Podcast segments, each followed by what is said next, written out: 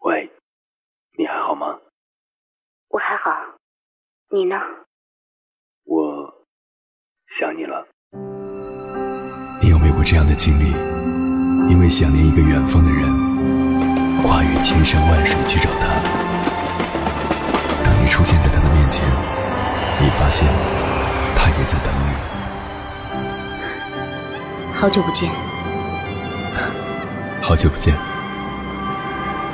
原来我们早已彼此守候。我是迎波，这是我的故事。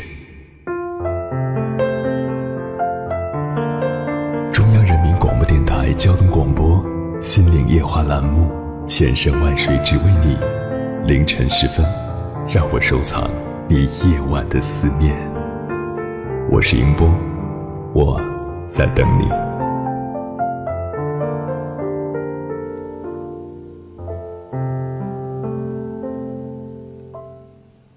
作家刘震云讲过这样一件事：小时候，他有个在乡下赶马车的舅舅，大字不识，但说话很有水平。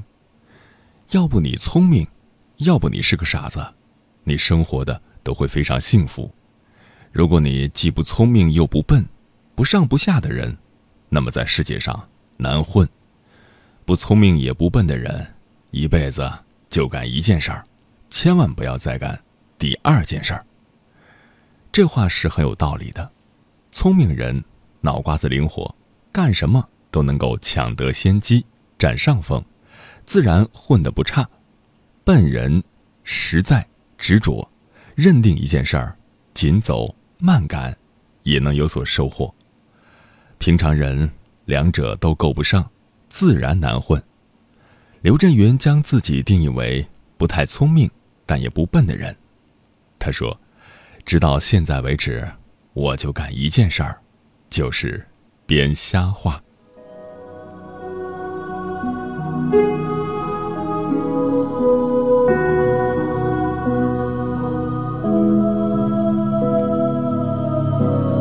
凌晨两点，思念跨越千山万水，你的爱和梦想都可以在我这里安放。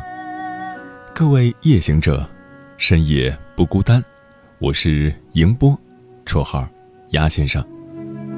凌晨的两点到三点，迎波陪你穿越黑夜，迎接黎明曙光。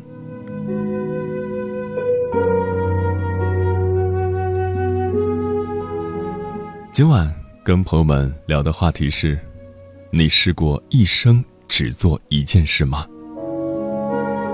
即便是一件小事，只要把它做精，做到极致，也是很有意义的。一生只做一件事，是一种自制、自知、务实的大智慧。每个人都有很多梦想，但最终能变成现实的，会有几个呢？有所弃，才能有所为；有所为，就要有所不为。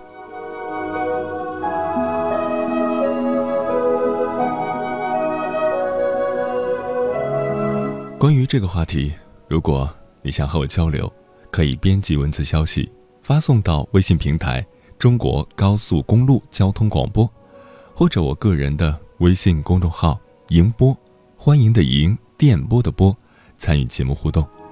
当然，你也可以关注我的个人微博我是鸭先生，和我分享您的心声。我们在北京、天津、河北的直播频率是 FM 九十九点六，湖南的直播频率是 FM 九零点五。如果你错过了直播，想要回听往期的节目，可以登录央广网，在音频板块找到高速交通广播，查找日期下载回听，或者在音频类的手机 app 直接搜索“千山万水只为你”，关注即可。还是期待你能够参与到今晚的话题当中。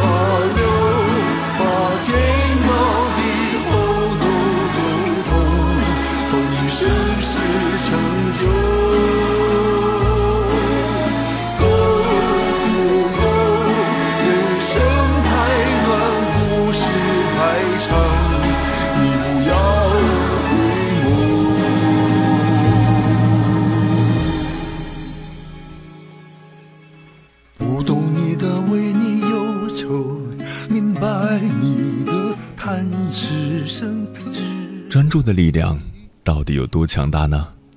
清代大才子纪晓岚说过这样一句话：“心心在一意，其意必功；心心在一职，其职必举。”意思是说，专心做一门手艺，手艺必会精湛；专心做一门职业，职业必会腾达。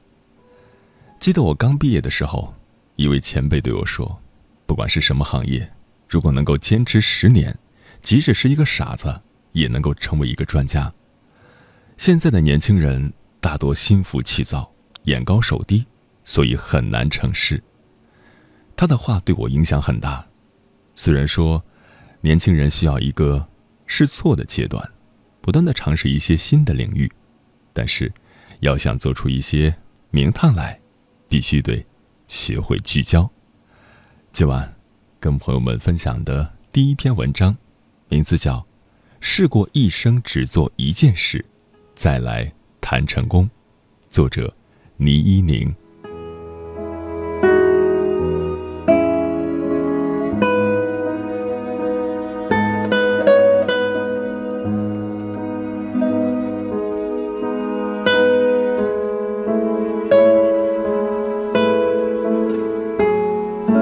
在台湾交换学习那半年，我常去宿舍旁的一家红豆饼摊位。买小吃，我爱吃的那家是三个男人共同经营的，阿公、爸爸、儿子。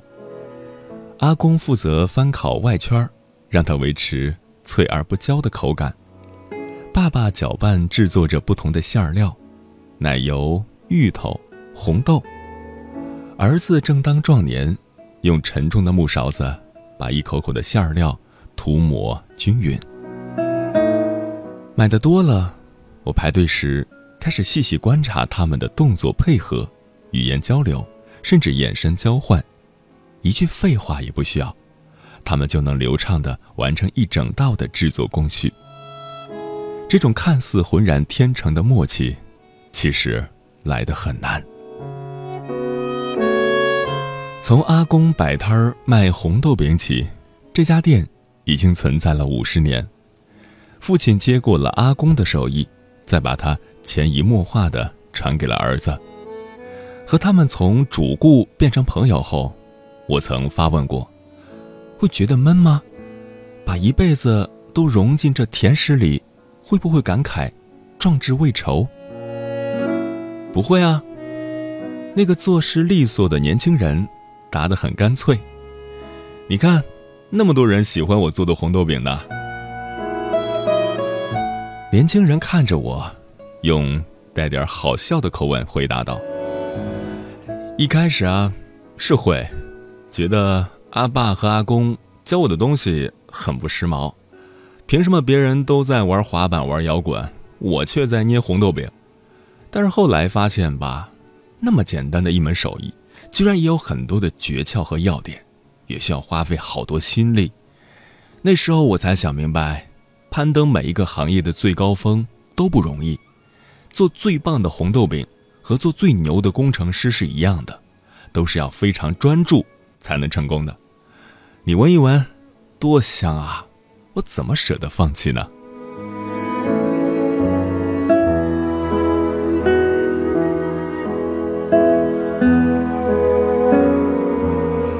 交换学习回来后。我看到一门讲西方现代文艺思潮的课，一看课程介绍，培养学生对西方艺术史的粗浅理解，让学生感知美、欣赏美乃至创造美，怎么听怎么轻松，便选了他。老师是一个年过半百的老头，教的尽是些冷僻的课程，但是他的课完全出乎我的意料。大半头发都白了的老师，一上台先鞠躬，感谢我们的出席，继而转身，一言不发的在黑板上画了一条坐标线，标注出现现代文艺的几个重要的时间节点以及代表人物。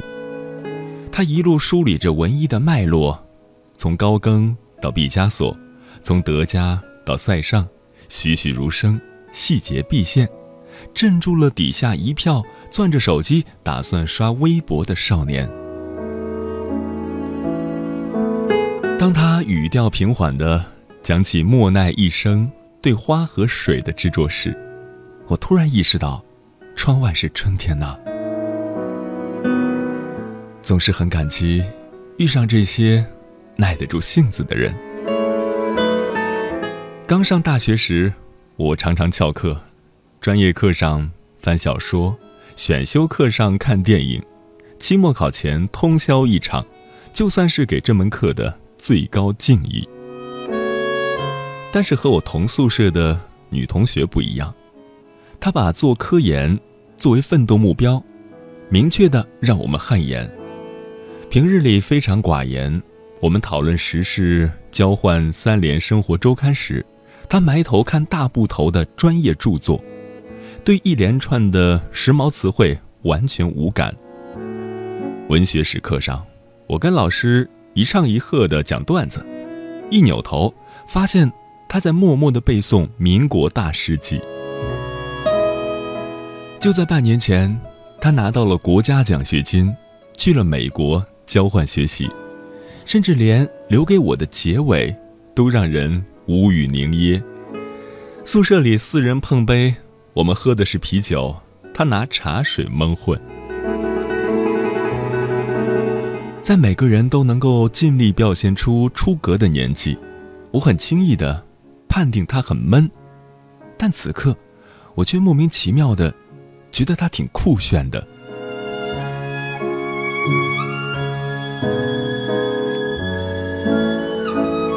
在全班同学都在焦虑毕业、担忧前程。却又要假装大大咧咧的环境里，他选择了老老实实的方法，在我们踊跃表演“今朝有酒今朝醉”的年纪，他选择了克己复礼。这种节制的、不动声色的活法，好像比荷尔蒙怂恿下的满不在乎更酷哎。他摆明了只想做优等生，他也确实做成了优等生。我认怂了，不再用无所事事的口吻来证明自己的酷炫。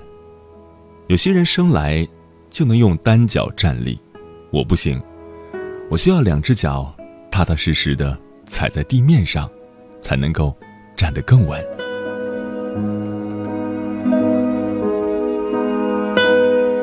我虽然很怂，但是我爸爸非常酷炫。年三十儿的下午。我们在楼下准备烧菜，跟亲戚闲扯、搓麻将、嗑瓜子儿。他一个人在楼上翻译一道竞赛的经典例题。有一桌三缺一，我妈让我催他下来凑数。我蹦蹦跳跳的跑去找他。爸爸当时躲在一摞摞的资料里，躲在很重的词典后面。爸爸老了，发际线越来越高。可是专心的爸爸好酷呀！我跑到他面前，弯下腰问他：“哎，你给我腾点地方啊，我陪你看会儿书，好不好呀？”有一种思念叫望穿秋水，有一种记忆叫刻骨铭心，有一种遥远叫天涯海角，有一种路程叫万水千山。千山万水只为你，千山万水只为你，正在路上。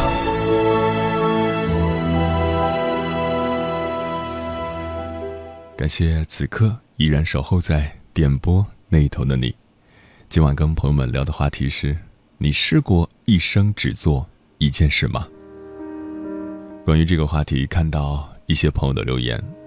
天空下旅行说：专注一件事，从一而终。一生只做一件事，工作；一生只爱一个女人，未来的你。不知道你有没有找到那个能让你坚持一生去做的事情？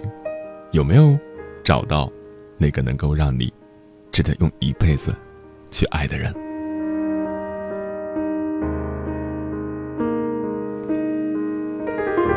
月月不是鹏说。我希望对你的承诺是始终如一的，爱从来都是一件始终如一的事情。一生一次的名额给了你，今生就不会再给第二个人。多么轰轰烈烈的誓言，到头来只想说一句：不忘初心，始终如一。如果一辈子只做一件事，我想陪你一起慢慢变老。小坤说：“有人这样感叹。”为何我不是一个手艺人呢？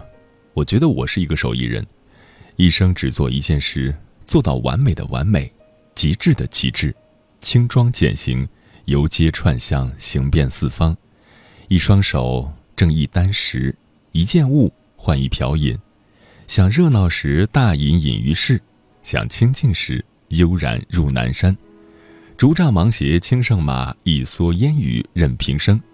如果遇到你。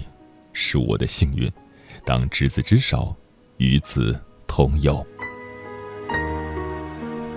真的是令人心动的对于未来生活的描绘。如果真的是一个手艺人的话，靠本事吃饭，全部都是实实在在可以触摸的。有时候从事文化产业，从事久了，会感觉到空虚迷茫，因为永远都没有脚踏实地。没有触摸到实物，所以有时候真的挺羡慕那些做实业、做手工的艺人，至少每一件作品都是用心打磨的结果。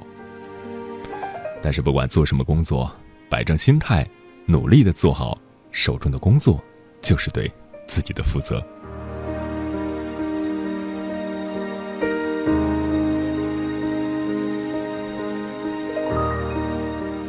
S 里山说：“一辈子只做一件事，因为除了这件事，其他的再也不能使我觉得更有意义。”还是想问你，真的找到了那个为之努力一生的方向了吗？利布拉萨说：“打字排版的工作一做就是十六年，我努力的把版面做好，做得好看些，最终也做出了自己的风格，并得到了同事的认可。一旦有什么栏目需要做，都会来找我做。在这行干的这么久，或许源自我的坚持，我的努力，我也热爱这份工作。”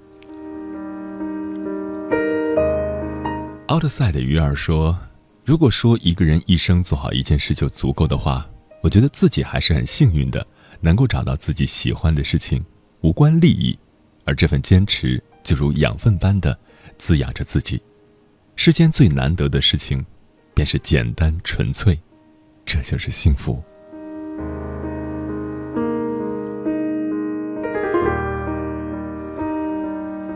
白兔说：“没有试过。”但是现在有件事情正在进行，一定能做到，为我加油吧。木西说没有尝试过，至少现在还没有。刚刚辞掉工作很长的时间，接触到了现在的事情，有段时间了。现在努力的付出的事情，不求有多么的好，只求努力的坚持下去。不管结果如何，有时候付出没有回报，但是你一定要坚持到最后，你就是最大的赢家。暖暖的妮薇说：“不记得是哪位伟人说过，做好一件事情容易，难的是一辈子做好事。我觉得和这个同理，其实人这辈子就能发现，找到自己的小爱好，并坚持一辈子，就是一件幸福而且成功的事。”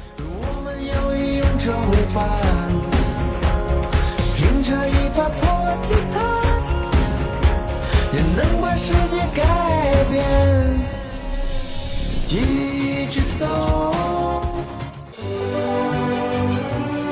越过山丘，谁在等候？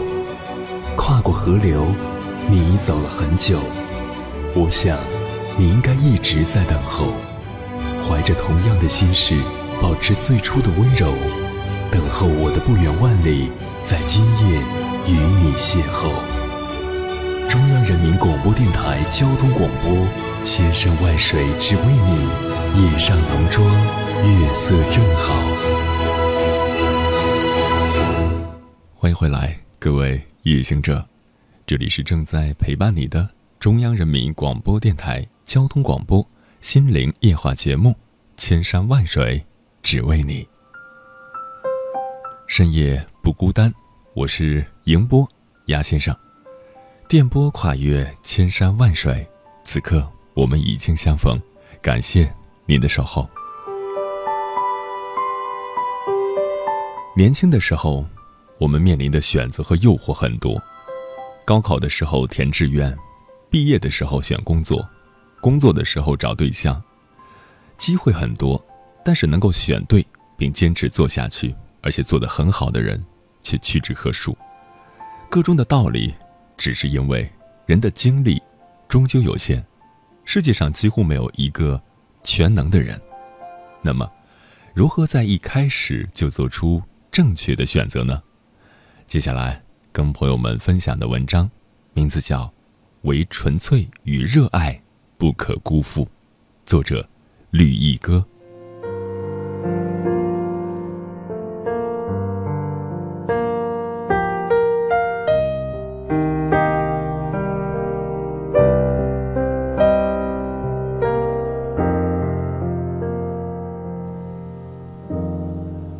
大概是因为高考结束了，微博上收到很多姑娘的私信，说高考成绩出来了，觉得很迷茫，不知道以后要做什么，又或者和家里人吵架了，因为排斥他们给自己安排的专业。在回答这些问题之前，我想要先跟你们聊一聊我的表哥。表哥比我早出生十个月，从小一见面就打架，不见面。又相互想念，这独特的相处模式导致了我从小就爱和表哥攀比。高中的时候，我每天头悬梁锥刺股，表哥却依然每天读科学杂志、逛学术论坛。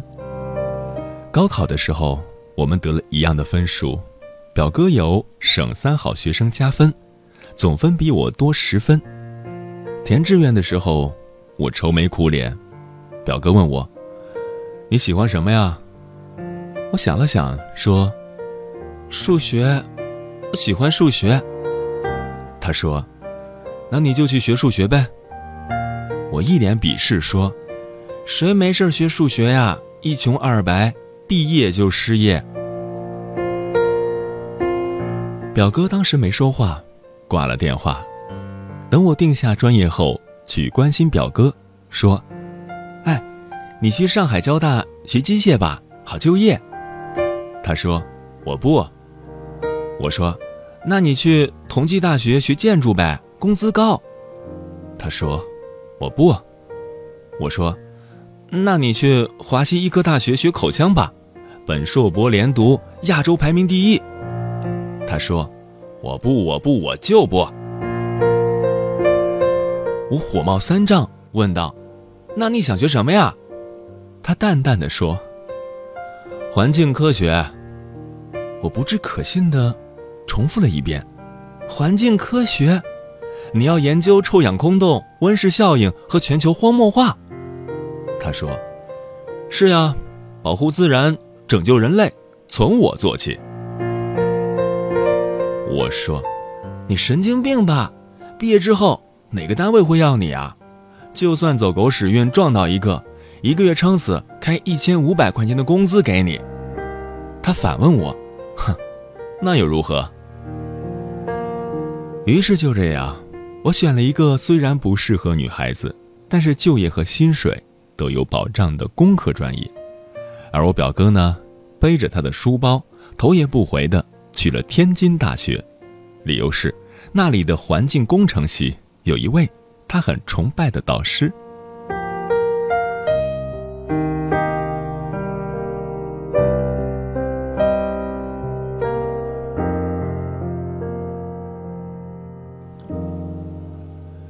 大四毕业，我开始失眠，打电话哭着跟我表哥说：“表哥，我想要转专业，因为我不喜欢他，让我每天写代码，我还不如回家种田。”表哥叹了口气说：“哼，每个人都要为自己的选择负责，你有所舍，才有所得嘛。”而此时，同样大四毕业的表哥，放弃了清华的保研，在北方的森林里，记录着大气和水土的数据。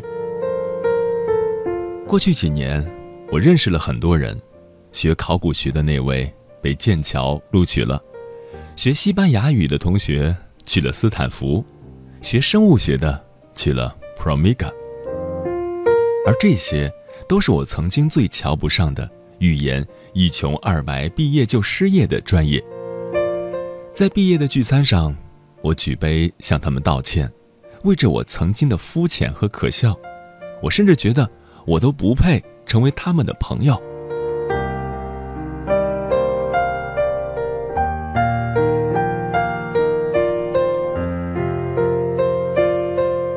我想说的是，推动这个世界向前的，不是那些天之骄子，含着金钥匙出生的二代们，也不是像我一样随波逐流的人，更不是胆小懦弱到连理想都不敢拥有的人。推动他站在世界中心的，永远只是一小部分的人，他们专注、纯粹、全心全意，一生只做一件事。回头望望自己的青春，一路跌跌撞撞的走过来，哭过、笑过、得意过、失落过，可是让我遗憾的事情，却只有一件，那就是十八岁的时候，当我迷茫的站在人生的十字路口，没有一个人走过来，拍拍我的肩膀，温柔的告诉我，去做你热爱的事情吧，去实现你的梦想吧。所以此时此刻。我想对你们说，去做你热爱的事情吧，去实现你的梦想吧，宝贝，别怕。我希望你们能够成为我想成为却没有能成为的那种人。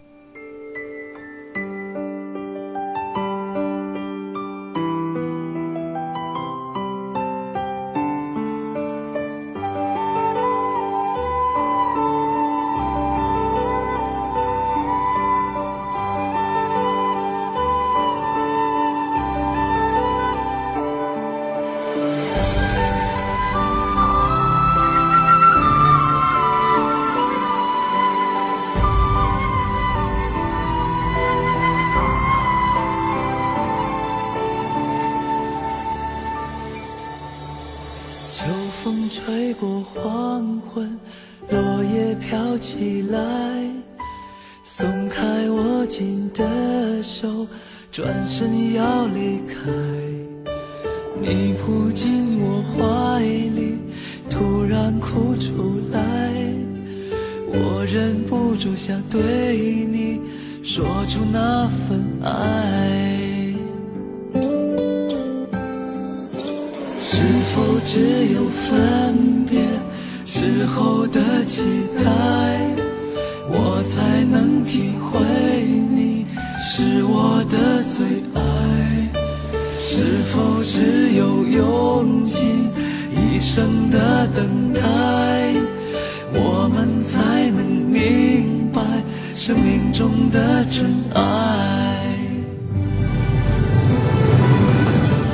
借我你的一生，你说好不好就算有一天我动也动不了，我要靠在你身边，诉说爱恋不变，直到我不能再说，你也听不见。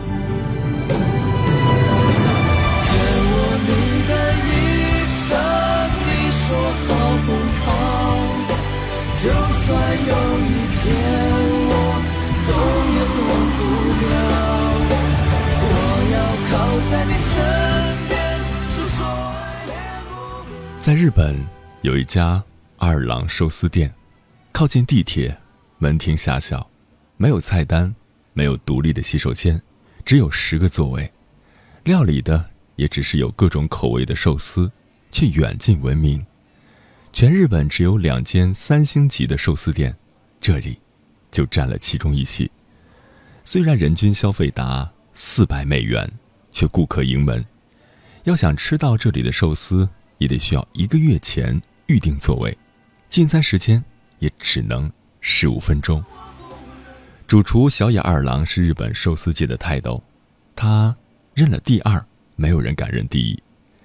虽然说已经八十八岁的高龄，却严谨、自律、精准，追求极致，永远以最高的标准要求，被誉为寿司之神。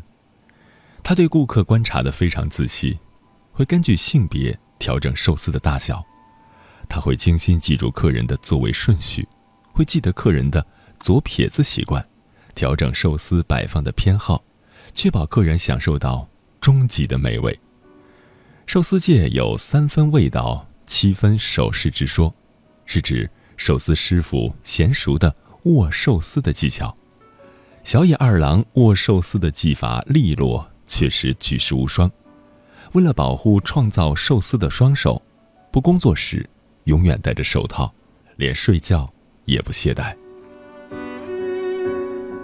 除了对工作的认真，二郎寿司打动人的地方还有对食材的追求和坚持，找最好的食材，用自己的方式去处理，不在乎钱和成本，只为做到最好。专业的鱿鱼供应商。只供货鱿鱼，虾的供应商只卖虾，每个人都是各自领域的专家。顶级的食材搭配，配上认真娴熟的手艺，使得二郎寿司值得人一等再等。把事情做到极致，达到完美的境界，这样的寿司，值得花一辈子去排队等待。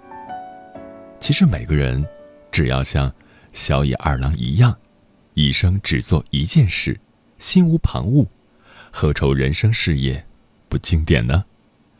接下来，跟朋友们分享的最后一篇文章，名字叫《一生只亮一盏灯》，作者黄小平。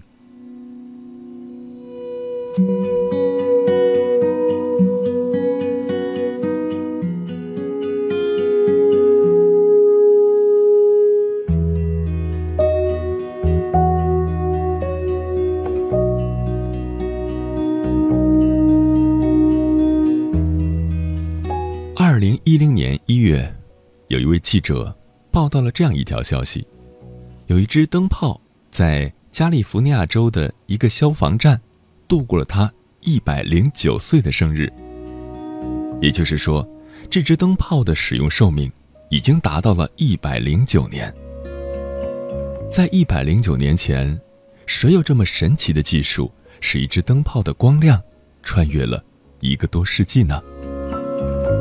该消息一经报道，立刻引起了世界的轰动，人们纷纷猜测，这只神奇的灯泡，这只光耀百年的灯泡。它的发明者到底是谁呢？是当时的大发明家爱迪生吗？研究者通过查阅当时的相关资料，终于有了一个重大的发现。一九零一年，电灯刚发明不久，美国电器公司在广场中央组织了一场电灯实验竞赛。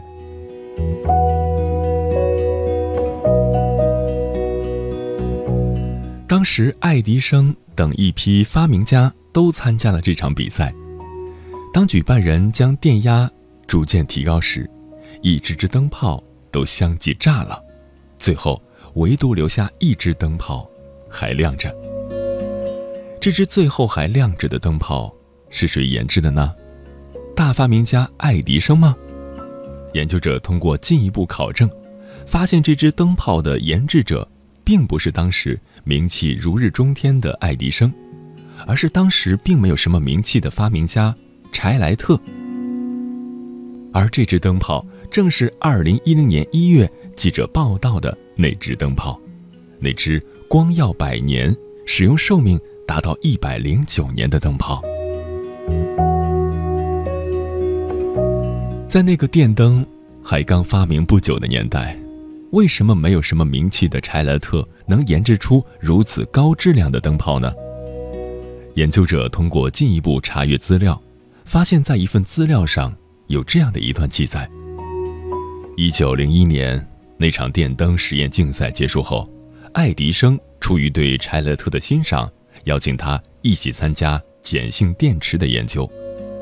面对大发明家的邀请，柴莱特却拒绝了与名人合作。这个千载难逢的机会，他指着在比赛中刚获得头奖的那只灯泡说：“啊，我只适合研究它。”柴莱特为什么拒绝与大发明家爱迪生合作这个诱人的机会呢？也许我们从柴莱特的一句回答中可以找到答案。哦，我只适合研究它。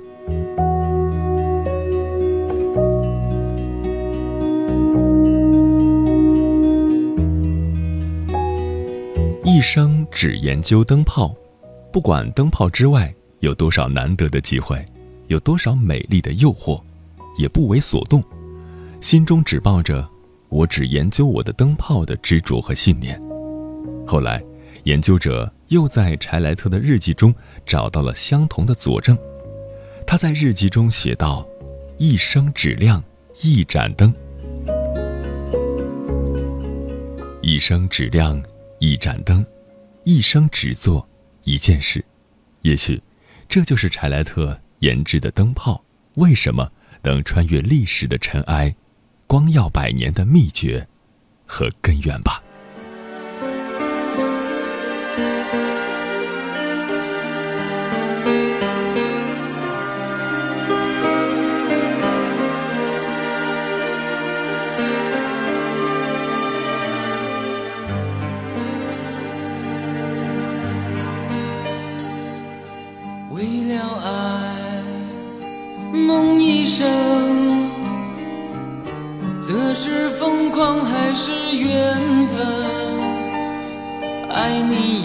有多深，就是苍天捉弄我几分。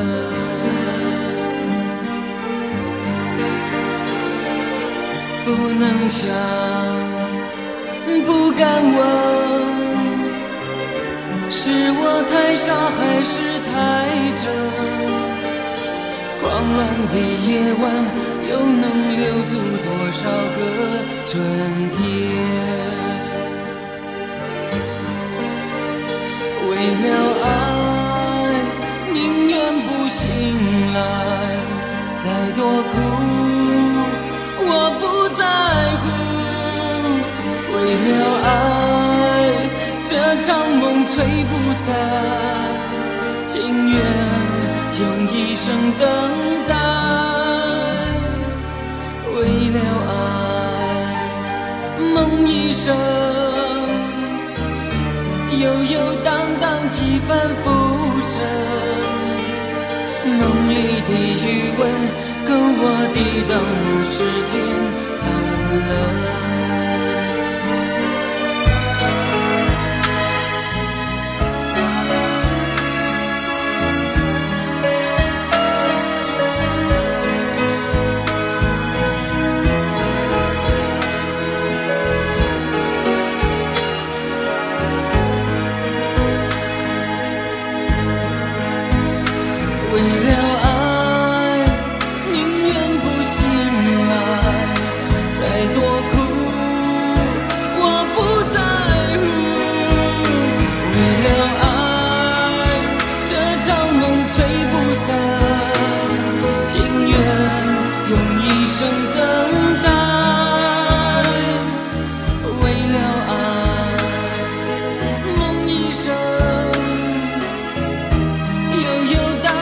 几分？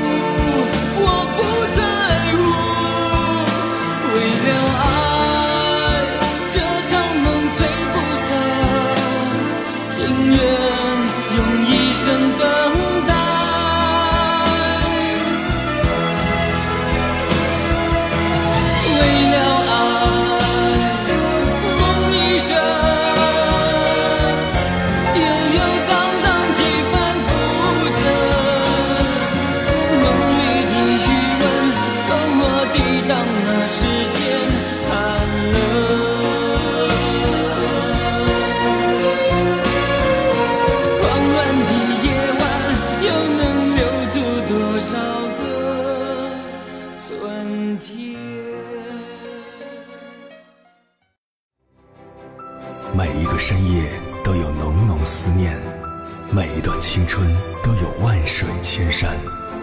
千山万水只为你千山万水只为你正在路上。感谢此刻依然守候在点播那头的你千山万水只为你正在路上。我是莹波亚先生。截至二零一二年寿命超过两百年的企业日本有三千一百四十六家，德国有八百三十七家，荷兰有二百二十二家，法国有一百九十六家。为什么这些长寿的企业扎堆出现在这些国家？是一种偶然吗？研究发现，这些企业都在传承着一种精神——工匠精神。不仅仅是企业，工匠精神也在那些大师的身上得到了体现。歌德写《浮士德》用了六十年的时间，道顿尔做一项实验，整整坚持了五十年。时下有一部分年轻人，甚至是事业有成的中年人。开始热衷于跨界这种尝试。歌手当了演员，演员去做导演，白领辞职开店，主播下海经商。如果真的是梦想，那就要去勇敢追寻；如果只是尝鲜，那就要再掂量掂量了。真的适合你吗？一个人一生可做的事情有很多，但是一生的时间并不多，一生的精力也不多。这个世界上不知有多少聪明人，一生都没有做好一件事。愿每一个你，都能够找到你所渴望的那个方向，成就非凡人生。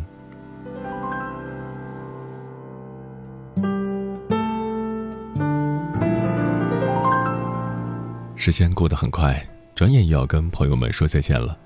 感谢您收听本期的节目。如果你对我的节目有什么好的建议，或者想要投稿，可以通过我的个人微信公众号“迎波”，欢迎的迎，电波的波，随时留言给我，或者关注我的个人微博我是鸭先生，和我取得联系。接下来的节目依然精彩，欢迎继续锁定中央人民广播电台交通广播。在明天的同一时段，千山万水只为你，与你不见不散。晚安，夜行人们。别让我独自守候，等待着你，等待你默默凝望着我。告诉我你的未来属于我，除了我别无所求。你知道这